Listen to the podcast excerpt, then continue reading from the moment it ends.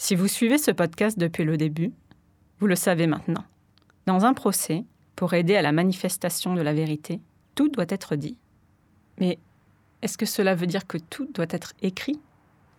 Fenêtre sur cours, c'est une lucarne sur le métier de chroniqueuse judiciaire. Dans ce podcast, je vous raconte ce que je raconte le soir, en rentrant, à mes proches. Pour ce qui est des affaires en elles-mêmes, elles font l'objet de récits judiciaires publiés sur slate.fr en plusieurs épisodes. À l'écrit, j'ai choisi de faire du long format. La personne qui lit doit pouvoir se faire une idée de la même façon que si elle avait assisté elle-même au procès. Et pour ça, il faut décrire les faits de façon exhaustive. La vérité se niche dans les détails, dans les nuances. Mais je n'écris pas tout. Certains détails doivent rester secrets. Les vrais prénoms des personnes périphériques à l'affaire, par exemple. Surtout si elles sont jeunes. Cela ne changerait en récit de toute façon, que Magali devienne Anaïs ou que Mehdi devienne Walid. Cela leur évite surtout qu'un futur employeur, un futur conjoint, puisse les identifier. Il peut arriver aussi qu'un ou une témoin vous demande, expressément, de ne pas raconter telle ou telle chose, même si cette chose est publique, puisque dite à l'audience. Souvent c'est justifié, et souvent, nous les rassurons. Mais un jour, je ne l'ai pas fait. J'ai donné un détail qu'un avocat m'avait demandé expressément de ne pas écrire. Procès, crimes et faits divers. Fenêtre sur cours, les chroniques judiciaires d'Élise Costa.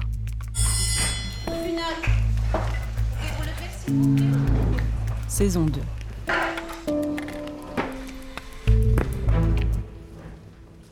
Cela se passe au procès d'Edith Scaravetti. Edith Scaravetti, 27 ans au moment des faits, vit avec ses trois enfants et son compagnon dans une jolie maison à l'écart de la ville.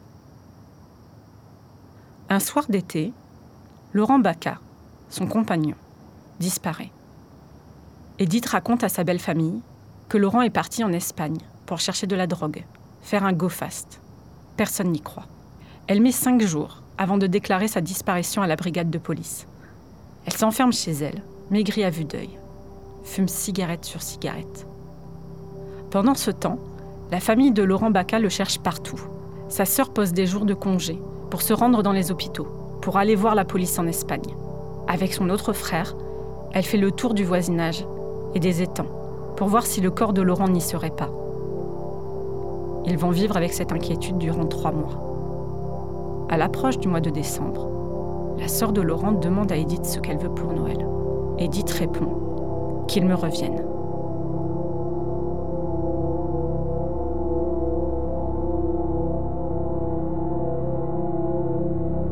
Les enquêteurs font finalement une perquisition au domicile d'Edith. Dès qu'ils entrent chez elle, ils sont frappés par l'odeur. À la barre, l'un des policiers se rappelle. Malheureusement, de par notre métier, on a l'habitude. Mais cette odeur, pardonnez-moi l'expression, c'était une odeur de mort. Il passe le rez-de-chaussée de la maison au Blue Star, le révélateur de sang. À l'étage, entouré par les enquêteurs, Edith Scaravetti s'effondre soudain. Elle pleure. Je suis un monstre, j'ai retourné l'arme contre lui. La directrice d'enquête s'approche d'elle et lui demande Où est le corps? Alors Edith montre le plafond. Laurent Baca est emmuré dans le grenier. Entre deux poteaux en bois, Edith a coulé le corps de son conjoint dans du béton.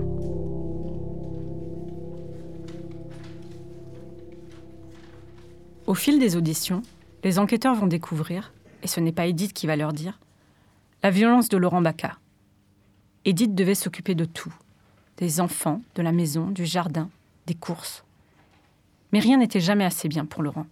Il l'attrapait par la nuque quand elle avait mal fait quelque chose, lui donnait des coups de tête, la violait.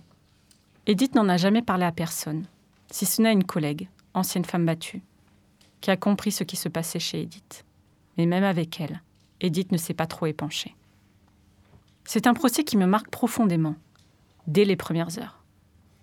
Pour une fois, nous avons dans le box des accusés une femme qui peut raconter ce qu'elle a vécu. Alors elle raconte les coups, la honte, et pourquoi elle est restée. Comment elle a cru pouvoir aider son compagnon. Cet amour qui les liait, et sa fatigue à elle de faire tout ce qu'il fallait à la maison, sans jamais réussir à chasser la souffrance. Face à la cour, Edith a cette phrase. Un homme ne se lève pas un matin en se disant qu'il va être un sale type qui bat sa femme. On a beaucoup parlé de ma souffrance à moi, qui est réelle. Mais je ne comprends pas pourquoi on ne parle pas de sa souffrance à lui, qui était réelle aussi. Un soir, alors qu'elle était épuisée, Laurent Bacca l'avait réveillée au beau milieu de la nuit. Il l'avait tirée par le pied, l'avait poussée, frappée, menacée. Avant d'attraper la carabine cachée au-dessus d'un placard. Là, il avait posé le canon sur sa tempe, sa tempe à lui, en criant Vas-y, mais tire Même ça, t'en es pas capable. Edith avait attrapé la carabine et le coup était parti tout seul. Les enfants n'avaient rien entendu. Était-ce un accident ou bien l'avait-elle volontairement tué et prétendu qu'il s'agissait d'un accident? À la fin du procès, l'avocat général requiert 20 ans de réclusion criminelle à l'encontre d'Edith Scaravetti. Le jour du verdict, le délibéré dure trois heures. Quand les jurés reviennent, la salle d'audience est plongée dans le silence. La cour d'assises prend alors le temps d'expliquer sa décision. Et elle explique que le doute doit profiter à l'accusé. Edith est condamnée à trois ans d'emprisonnement. Compte tenu de sa détention provisoire, en attendant le procès, elle a déjà passé trois ans et demi derrière les barreaux. Ce qui veut dire qu'elle peut sortir le soir même. Au milieu des cris de la famille de Laurent Bacca, emmenée dehors de force par les policiers, je me tourne vers l'avocat d'Edith, maître Laurent Boguet. Je vois alors ses yeux pleins de larmes. Maître Boguet a un physique impressionnant. Grand, les épaules larges, il se déplace toujours sur sa moto rutilante, que ce soit pour assister aux reconstitutions ou se rendre au palais de justice. À 35 ans, il défendait le tueur en série Patrice Allègre. Pas du genre impressionnable, vous voyez. Cet après-midi-là, peu après le verdict, avec ses yeux emplis de larmes prêts à couler au moindre battement de cils, c'est comme si son armure se fondait. On se regarde, il comprend ce que j'ai vu et me glisse. Ne vous sentez pas obligé de l'écrire. J'ai souri. Je n'ai rien répondu. Je crois qu'au fond, il savait avant moi. Devant ma feuille au moment de l'écrire, j'ai hésité un instant. Fallait-il le dire? Est-ce que ça avait un intérêt? C'est la question à garder en tête. Est-ce que ça a un intérêt pour la personne qui le lit? Ce n'est pas très compliqué comme exercice. Ça fonctionne de cette façon. Si cela m'a aidé de mon côté à comprendre le dossier, à saisir une nuance, alors oui, je l'écris. L'émotion de l'avocat d'Edith était intéressante parce que bien sûr, ce n'est pas quelque chose que l'on capte souvent chez un professionnel. De la frustration, de l'agacement, de la fierté, ça, oui.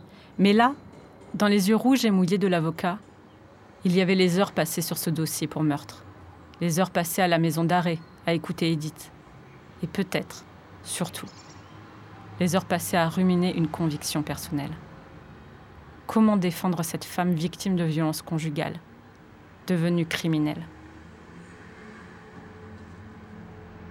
Avec Maître Boguet, nous nous revoyons de temps en temps, au gré des cours d'assises. Et parfois, on reparle d'Edith. Et à chaque fois, on se rappelle de sa phrase. Ne vous sentez pas obligé de l'écrire.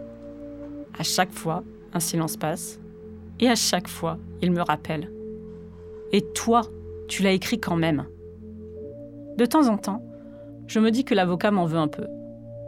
Mais je sais que l'homme, lui, a compris depuis longtemps pourquoi je l'avais fait.